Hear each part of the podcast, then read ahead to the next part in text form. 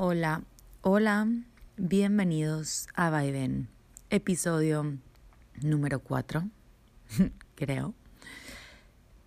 El día de hoy vamos a hablar sobre la angustia y como siempre lo comienzo pidiéndoles perdón por subirlo tan tarde, pero es que vean, mi naturaleza caótica es impredecible y, y no puedo saber ¿qué voy a hacer mi domingo? Entonces nunca lo planeo y siempre pienso que mis domingos este, van a ser súper chill out, ¿no? De que me voy a levantar, me voy a hacer un café, voy a grabar vaivén. Y últimamente, desde que empecé el podcast, haz de cuenta que me han salido planes súper esporádicos y súper chidos que, que al final termino llegando a mi casa bien tarde. En este caso, fuimos a Potrero de camping, nos quedamos a dormir el sábado y fuimos a escalar el domingo. No saben la experiencia. La neta nunca he escalado. Digo sí, pero en rock art o en lugares así que son cerrados, ¿no? No en montaña. Y se siente increíble. Me recordó mucho a lo que me transmite mi práctica de yoga. Y les quiero, pues no sé, nada más platicar un poquito de mi experiencia. O sea, considero que es una actividad que tienes que entrar en meditación a fuerzas. ¿Por qué? Porque tienes que estar completamente presente en ese momento para saber qué move hacer, dónde tienes que poner tus manos, cómo te vas a agarrar, cómo te vas a impulsar, cuándo vas a inhalar, cuándo vas a exhalar, para lograr llegar a tu meta, ¿no? Y al mismo tiempo no te puedes enfocar en la meta ni te puedes enfocar en el atrás, todo lo que acabas de recorrer. O sea, si volteas para abajo, te da un vértigo increíble. Si volteas para arriba, es de que no, me falta demasiado. Te tienes que enfocar en el ahora. Entonces, por eso les digo, tienes que estar completamente en un estado de flow. Y creo que al igual que el yoga, también te hace mucho romper con miedos. ¿Por qué? Porque obviamente es algo antinatural, casi casi, que un ser humano esté colgado en medio de una pared, ¿no? De que a metros de distancia. Obviamente, equipped, tampoco caer en, en fearless, que fearless es igual a reckless. El miedo existe por algo. Y cuando nos creemos fearless people, que eso es lo que me, me da mucho problema hoy en día. De repente ves frases motivacionales, positivismo extremo, que es de que no le tengas miedo a nada. Güey, el miedo existe por algo. Y el miedo hay que escucharlo. Cada vez que lo sientas, analizarlo, profundizar en él y saber tener pues la suficientemente conciencia y seguridad para decidir si lo sobrepasas, si eres una persona valiente o lo escuchas, porque muchas veces pues un miedo es instintivo y es un llamado de supervivencia, realmente. O sea, hay cosas que vale la pena ser valiente y hay cosas que vale la pena tener, eh, ¿cómo se, dirá? El respeto a, a cierta actividad para saber que, que no te vas a ver más chingón no vas a sobrepasar un miedo si, por ejemplo, escalas una montaña sin, sin el equipo adecuado. Que de hecho, esa montaña que a la que fuimos a Potrero, o ese lugar, había un ¿cómo se les dice? Pues un, es que no es hike porque es escalar, una ruta que se llama el Sendero Luminoso que literal un, un escalador súper famoso se murió ahí la semana pasada. ¿Por qué? Porque no se amarró bien. O sea, haz de cuenta que al final, digo, yo no soy experta, no sé cómo decirles qué fue lo que le faltó, pero no hizo un nudito que te tardas literalmente tres segundos en hacer un nudito que se pone como que al final de tu, de tu cuerda. A lo mejor fue por falta de miedo, por seguridad extrema, pero ahí te das cuenta de que, el miedo no es malo, el miedo te salva de pendejadas como esas, ¿no? Anyways, ya me fui demasiado del tema. El punto era platicarles de mi experiencia del fin de semana y de por qué les estaba subiendo este episodio tan tarde. El episodio de hoy se trata sobre la angustia. ¿Qué es la angustia? Se los voy a, a definir literal, como siempre. Vamos a desmenuzar la palabra. Es el estado de intranquilidad o inquietud intenso causado especialmente por algo desagradable. Entonces, palabras importantes que destacar. Intranquilidad o inquietud intenso. Estamos en extremos. Ahora, otra definición interesante es aflicción o dolor extremo. Les digo, es un extremo de dolor, de, de desagrado o intranquilidad que se siente, que te invade todo tu ser. Digo, yo creo que todos hemos sentido angustia y, y sí es, sí está cañón. O sea, sientes cada célula de tu cuerpo demasiado despierta. No sé cómo, ni siquiera cómo describirlo. Estoy limitada por las palabras. Está cabrón. Se dice también que la angustia se origina casi siempre de alguna tragedia o evento profundo que sucede pues en nuestro plano físico, ¿no? Aunque realmente la angustia puede nacer de algo físico, o sea, me duele la pierna, choqué, me caí, ¿sabes? O puede ser algo mental que me estoy imaginando o recordando. Y ahí es donde, donde está muy chistoso porque esta analogía que les dije de la montaña se puede extrapolar a esto, a la angustia. O sea, cuando yo estoy escalando la montaña y veo a lo mejor hacia atrás, que lo podemos ligar con ver al pasado, nos puede producir cierta, no sé, pánico de a lo mejor no estar donde estábamos o miedo de que perdimos algo y al mismo tiempo ver hacia arriba y verlo tan alto que nos produce ansiedad, ¿no? Y, y es ese trip mental de estar yéndonos a tiempos inexistentes, que es una bendición y al mismo tiempo es una maldición. Todo depende de cómo lo, lo utilicemos, ¿no? Ahora, la angustia me gustaría también como que desmenuzarla desde su origen filosófico, ¿ok? Porque en el plano existencialista está muy presente. Entonces, bueno, primero les quiero platicar de un filósofo bien, bien resumido que se llama Kierkegaard. Está súper raro su apellido, no, no sé si lo estoy diciendo bien. Kierkegaard. Y él fue el primer existencialista. Em, realmente él no se llamaba así existencialista porque ni siquiera existía todavía ese término, pero lo que él proponía era que cada persona, me encanta, escúchenlo bien, que cada persona no se rigiera o no decidiera en base a su sociedad o religión, sino que la persona en sí fuera responsable de darle el significado a su vida. Vivir apasionadamente, sinceramente y auténticamente.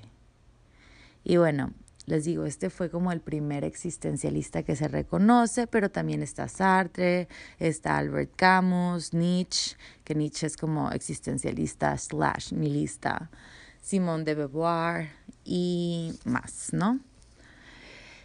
Ahora, para las personas que no saben qué es existencialismo, es un cuestionamiento filosófico que se origina en la experiencia humana. No tanto el pensar, sino la acción, el sentimiento, la vivencia.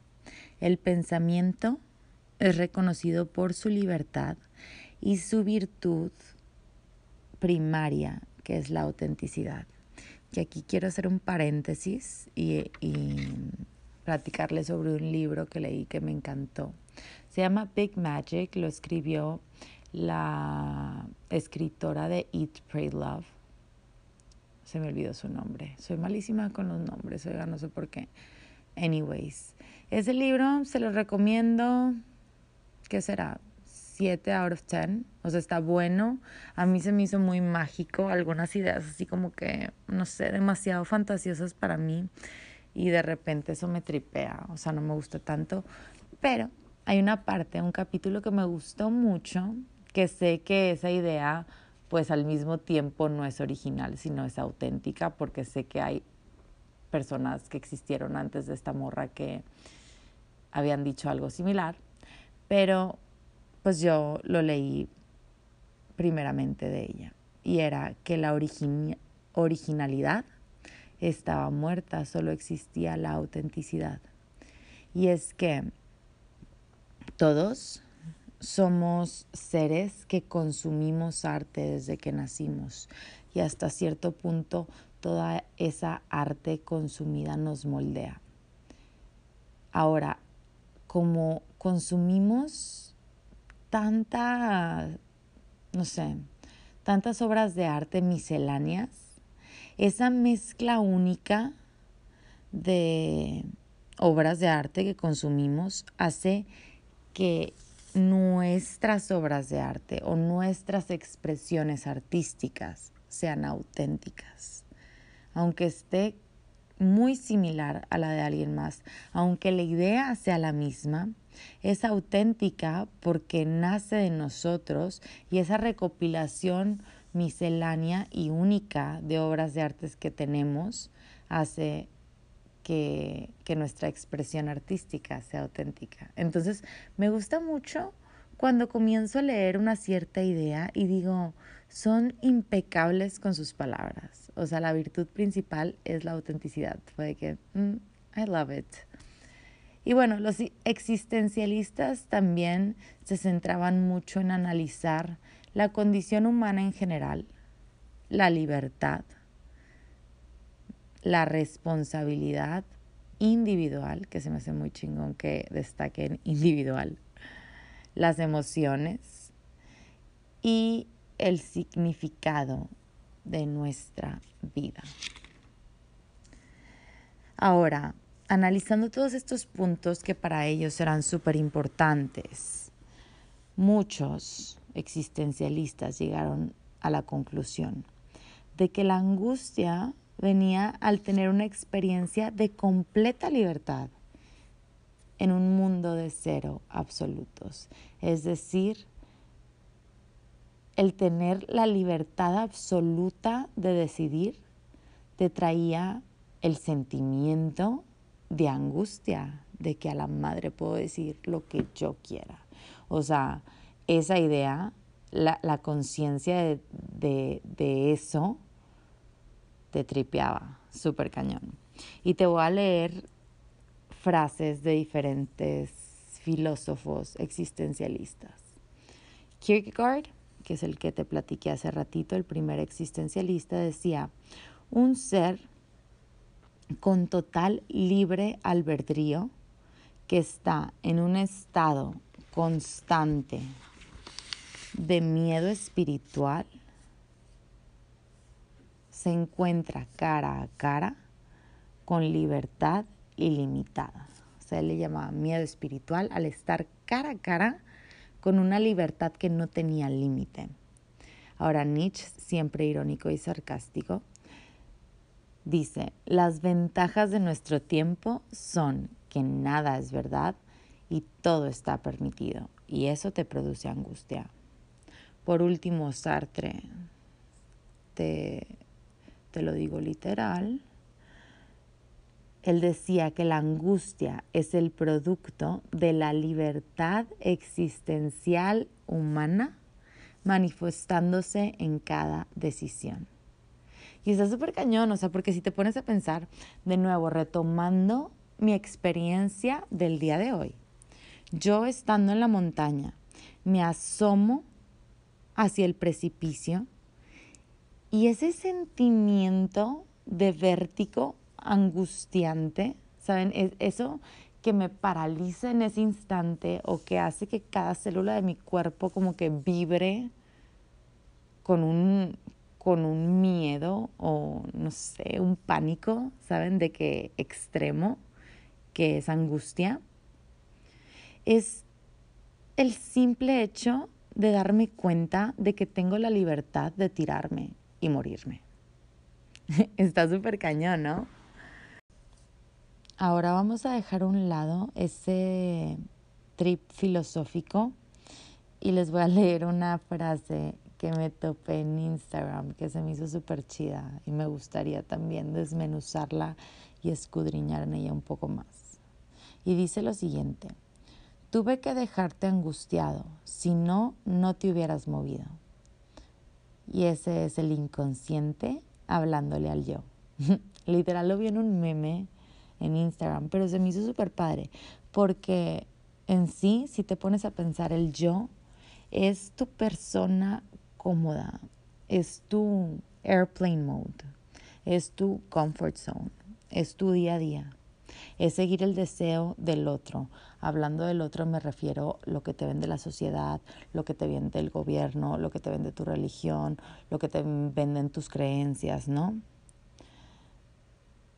Es el yo es eso que se aleja de lo inconcebible, es el miedo a lo desconocido es eso que expulsa de tu consciente a lo distinto, ¿no? Y aunque reprimas eso que quieres o ese, hasta cierto punto, esa esencia que te está llamando constantemente, sigue ahí. En tu inconsciente sigue ahí. Y sigue trabajando para ser escuchada. Entonces, por eso, si lees bien la frase, dice, tuve que dejarte angustiado si no, no te hubieras movido y es el inconsciente hablándole al yo. Y es cierto, o sea, muchas veces te sientes incómodo, te sientes raro, dices, siento una cierta angustia y no sé por qué. Y es eso, es tu inconsciente llamándote al yo, a ese ser cómodo, a esa persona en su comfort zone, a esa persona que piensa que está siguiendo sus deseos cuando realmente está siguiendo los deseos impuestos por alguien más y, y, te trata de diferentes maneras. Muchas veces puede ser en lapsos, puede ser síntomas, puede ser en sueños o en formas desfiguradas de llegar a tu conciencia. Somos sujetos del inconsciente y por tanto lo reprimido no deja de existir. Y es muy chistoso porque nos pasan eventos en nuestro día a día que el outcome o lo que sucede nos produce cierta angustia. Y dices, ¿por qué? Porque realmente es nuestro inconsciente diciéndonos de que, AIDS, estás haciendo esto mal. Y les digo, por eso pasa así como que esporádicamente y de repente. Y el problema es que cuando no lo reconocemos, no lo escuchamos y no le ponemos esa atención, lo reprimimos y lo escondemos más en nuestro inconsciente, comenzamos a repetir patrones y decimos, porque siempre me pasa lo mismo. Las situaciones se hacen repetitivas, sintomáticas y llegamos a estar angustiados crónicamente, que ahí es cuando reside el problema. La angustia no es mala, la angustia es cuando es crónica. ¿Y por qué es crónica? Porque está congelada. Y es que acuérdense que somos seres que vivimos en un mundo dual. Y nosotros comprendemos las cosas pues viviendo extremos. O sea, realmente yo no creo que haya una persona que esté completamente equilibrada. Yo creo que en el vaivén de los extremos es donde llegamos a la sabiduría y a las conclusiones. En este caso, la angustia es un extremo. Entonces es una forma de, de quiebre de la homostasis en la que te encuentras y al producir esa cierta angustia, llegas a respuestas. Escuchas a tu inconsciente, cuestionas tus acciones, tus patrones de pensamiento y lo que estás haciendo en este momento y logras pues tornar ese fantasma del inconsciente a algo consciente. Y ahí es donde está el crecimiento. Otra frase que me encantó, te la voy a leer literal, es, aquel que sabe no huir de su propia angustia, será también aquel que no huya de su propio deseo. Esta frase la, la dijo Jacques Lacan y está súper chida porque ahí te das cuenta que igualmente la angustia te guía a saber qué es lo que deseas. Y ahí entra otro tema súper interesante, que es el deseo. Que el deseo, desde mi perspectiva, lo vemos como algo positivo, es algo que quieres, es una meta que puedes lograr, es algo que anhelas. Entonces, al tener tú un deseo, es porque you lack of something, tienes un cierto vacío, algo que mejorar, ¿no? Y hasta cierto punto está ligado con la angustia, yo creo que por el hecho de que tú eres el único responsable porque eres libre de elegir si quieres hacer lo que se debe de hacer para conseguir tu deseo. Entonces, de nuevo, te voy a leer la frase una vez más. Aquel que sabe no huir de su propia angustia, es decir, prestarle la atención adecuada y escuchar a la angustia, será también aquel que no huye de su propio deseo. O sea, escuchas a tu angustia y sabes realmente qué es lo que quieres, porque por eso estás angustiado. Y es que está muy loco, porque en la época actual se niega la angustia por completo. Si ves ahorita a los bloggers o influencers motivacionales que ya me tienen, ya no quiero decir tantas maldiciones, pero neta, me tienen hasta la madre. O sea, me choca el positivismo extremo. Les, les digo, es muy peligroso porque realmente, sin darse cuenta, juzgan a cosas así como la angustia. No te angusties, todo está perfecto. La angustia existe por algo y la tienes que escuchar. Y cuando se niega la angustia, tu deseo puede estar guiado hacia el deseo de alguien más, un deseo impuesto que para mi punto de vista equipara al consumo. Heredamos ese deseo, entre comillas, pero si aceptáramos y escudriñáramos nuestra angustia, nos daríamos cuenta que ese deseo que tanto anhelamos y que tanto estamos persiguiendo en esa rat race interminable, no es lo que deseamos realmente. No nos está trayendo esa satisfacción que creemos que vamos a conseguir. Perdimos una parte de nuestro instinto como individuos y realmente limitamos nuestra libertad y esos instintos pulsionales por la cultura y por la seguridad de vivir en comunidad, que está bien, somos seres sociales, no estoy diciendo que está mal, pero nacemos en un mundo con un montón de fantasías, de creencias, de mitos, de símbolos que heredamos y no cuestionamos y somos sujetos que dependemos para sobrevivir de ese deseo autoimpuesto, sin cuestionarlo, el deseo de otro. Entonces, estamos en, en esta búsqueda o en este camino teniendo un sentido de vida heredado y no autoimpuesto. Cuando nos encontramos con este deseo del otro, realmente acallamos nuestro deseo individual y ahí es donde constantemente surge en lapsos o en sueños o en eventos nuestro, nuestra angustia crónica, completamente subjetiva y es por el hecho de que no le prestamos la atención adecuada y no la escuchamos. Te voy a compartir una frase del psicoanalista francés Lacan, que dice, no hay redes significantes para la angustia, no hay sentido. La angustia es un afecto que no engaña. Lo que existe es un vacío. Y está cabrón, porque sí, o sea, realmente la angustia es un llamado. La angustia no es algo que puedas reprimir, no es algo que puedas esconder y se va a ir, porque se va a seguir presentando de diferentes maneras en diferentes eventos esporádicos.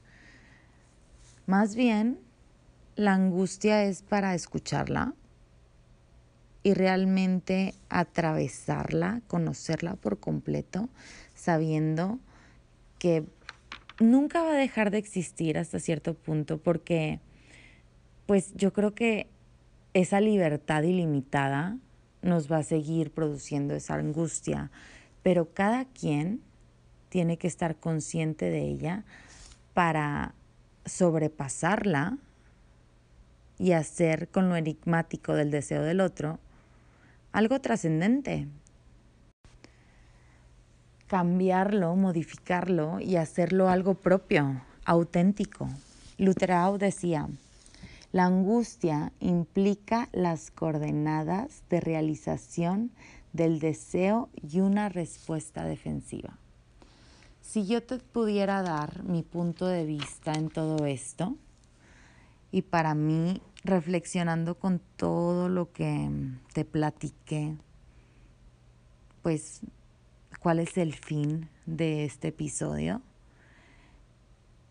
Es algo súper simple. Así como tú sientes que el deseo es algo positivo, y básicamente, si no desearas, o sea, ponte a pensar, si no desearas nada en tu vida, ¿qué sentido tendría? O sea, ¿por qué te levantarías todos los días si ya tienes todo, no? Entonces, ese sentido de deseo te lo trae hasta cierto punto la angustia.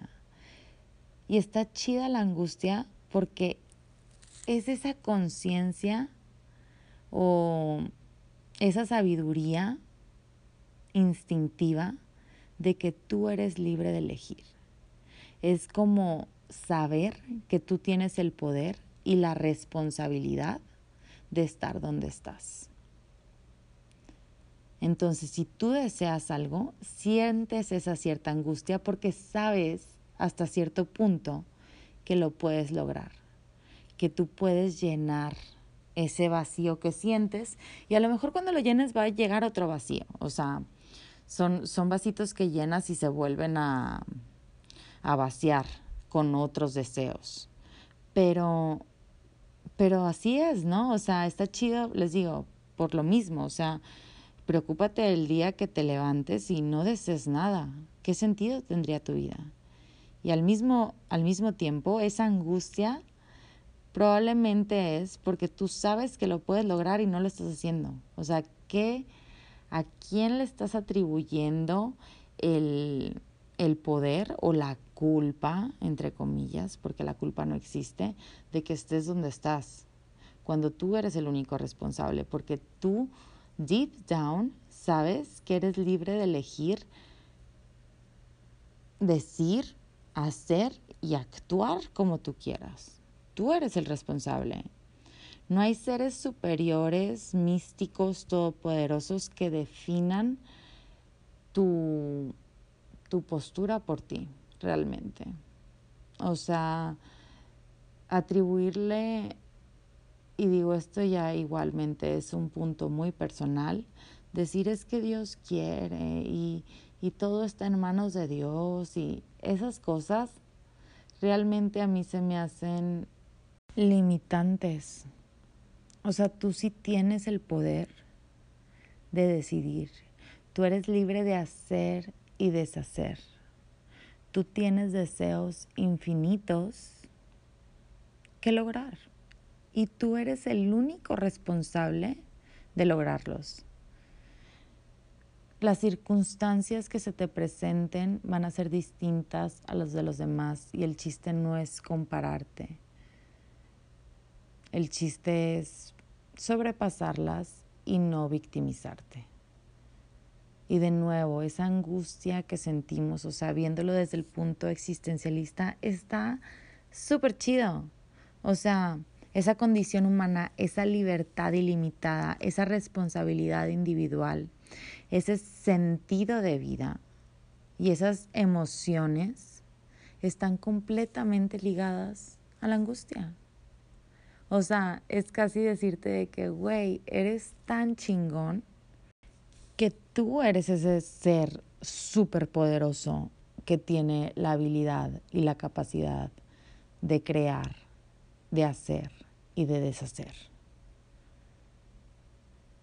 La siguiente vez que sientas esa cierta angustia en un evento, en una situación, en una circunstancia, analiza, analiza de nuevo de dónde nace, Acuérdate que dentro del cuestionamiento siempre, siempre, siempre vas a encontrar tus propias conclusiones. Y ese para mí es el trip más importante porque porque si ves de nuevo en este podcast llegamos a la misma conclusión de siempre. Y es que es impresionante, no hablo de los mismos temas, pero siempre llegamos a la misma conclusión.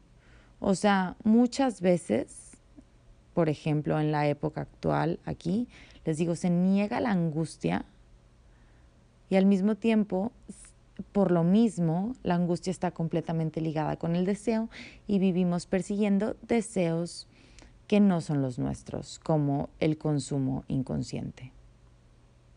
Pero realmente, si nos sintiéramos angustiados en una decisión y escudriñáramos por qué nos sentimos así, nos daríamos cuenta que es nuestro inconsciente diciéndonos que somos los responsables, que somos completamente libres de elegir y estamos eligiendo lo que no queremos porque estamos heredando deseos ah, este, impuestos por nuestra sociedad, por nuestras creencias, por nuestra familia, por nuestros papás, por el gobierno, por nuestra religión, por lo que tú quieras. Está chido, está chido, pero al mismo tiempo está muy cañón porque yo creo que muchas personas les da miedo hasta cierto punto de que llegar a estas conclusiones porque cuando, cuando comienzas a cuestionarte todas estas cosas, te das cuenta de que, güey, you're wearing the pants, ¿sabes? De que no hay nadie que te vaya a sacar de cualquier situación, cualquier trip que se te presente, tú eres el único responsable de sacarlo adelante. Ya no te puedes este, recargar en un ser superior, ya no te puedes defender diciendo es que mi mamá me, me dijo o es que la sociedad, ¿no? Hoy tú eres el que está decidiendo cada aspecto de tu vida. Tú eres el creador de tu propia realidad. Entonces, con estos descubrimientos y con estas conclusiones, obviamente este, llega mucha responsabilidad y mucha gente yo creo que a este hecho le saca la vuelta. Como dice la frase super cliché, ignorance is bliss. Y realmente yo sí de repente pienso y digo, ay, estaba Deli cuando, cuando no me cuestionaba nada y yo era víctima de mis creencias. Vivía en, en un mundo más dramático, porque ahorita hasta eso, o sea, sé que yo soy la responsable de mis emociones y yo decido realmente si quiero sufrir o no. Como dicen, el, el dolor no es opcional, ese sí, sí es real, pero el sufrimiento es completamente opcional. Y es lo mismo con la angustia, o sea, la angustia te trae dolor extremo, pero tú decides si cae en sufrimiento, ¿no? Está chido, les digo, es un tema diferente. No,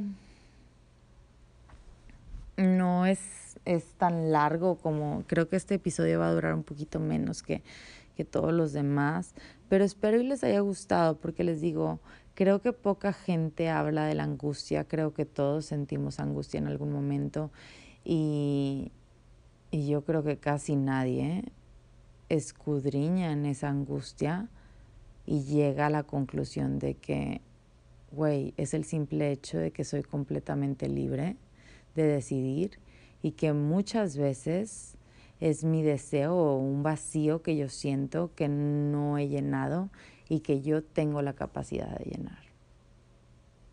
It's cool. Espero y les haya gustado. Como siempre, les agradecería un montón si este trip se les hizo interesante, compártanlo en social media, etiquétenme si quieren y si pueden.